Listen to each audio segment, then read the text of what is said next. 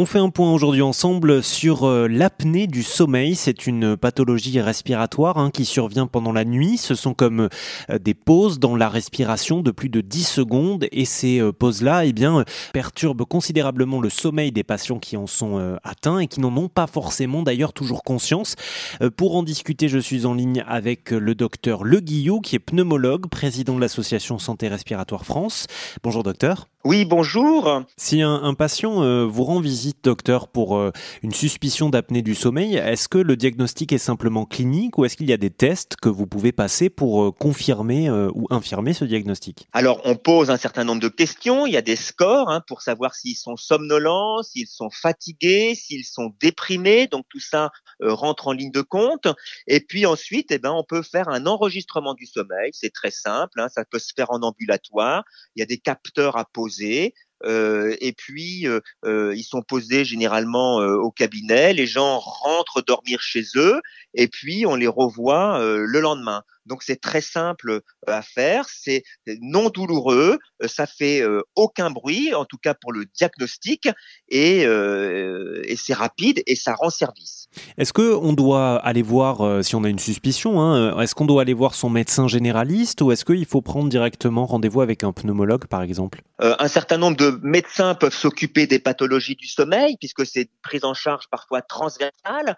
Donc euh, le médecin généraliste, effectivement, il connaît bien ça maintenant à actuelle. Et puis euh, pour pouvoir faire les enregistrements, souvent ce sont les pneumologues, mais parfois ça peut être des ORL. Il y en a d'autres qui font les enregistrements et qui peuvent proposer les traitements en fonction de, ce que l'on trouve sur les sur les enregistrements. Vous avez eu raison de parler au pluriel. Hein. On parle des troubles respiratoires, des troubles respiratoires du sommeil. On a notamment le, le ronflement aussi. Est-ce qu'on joue dans la même catégorie l'apnée du sommeil ou, est-ce que c'est moins grave entre guillemets? C'est différent. Alors, on peut ronfler et avoir des ronfles euh, sans avoir d'apnée du sommeil. On peut avoir des apnées du sommeil sans avoir beaucoup de ronflement. C'est pas la même chose. Alors, le ronflement peut aussi déstructurer le sommeil. S'il y a que du ronflement seul, ça se traite pas de la même façon que s'il y a des apnées sévères.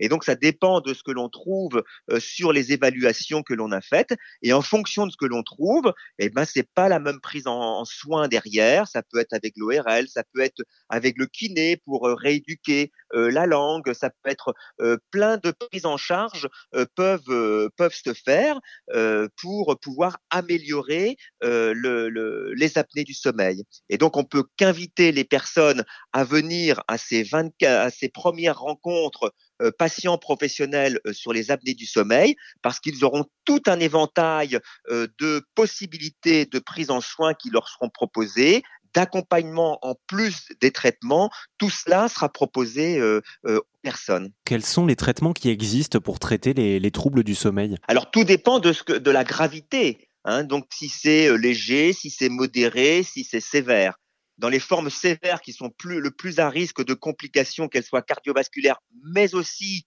d'accidentologie, on met ce qu'on appelle une pression positive continue, c'est-à-dire un petit masque qui se met sur le nez ou sous le nez, qui permet de pulser de l'air, un peu comme un tuteur mécanique, et qui permet de maintenir les voies aériennes ouvertes et qui permet de corriger les apnées. Et tout ce dont on vient de parler sera discuté en longueur au cours des journées pratiques respiration et sommeil. C'est le 24 mars à Paris dans le 15e arrondissement.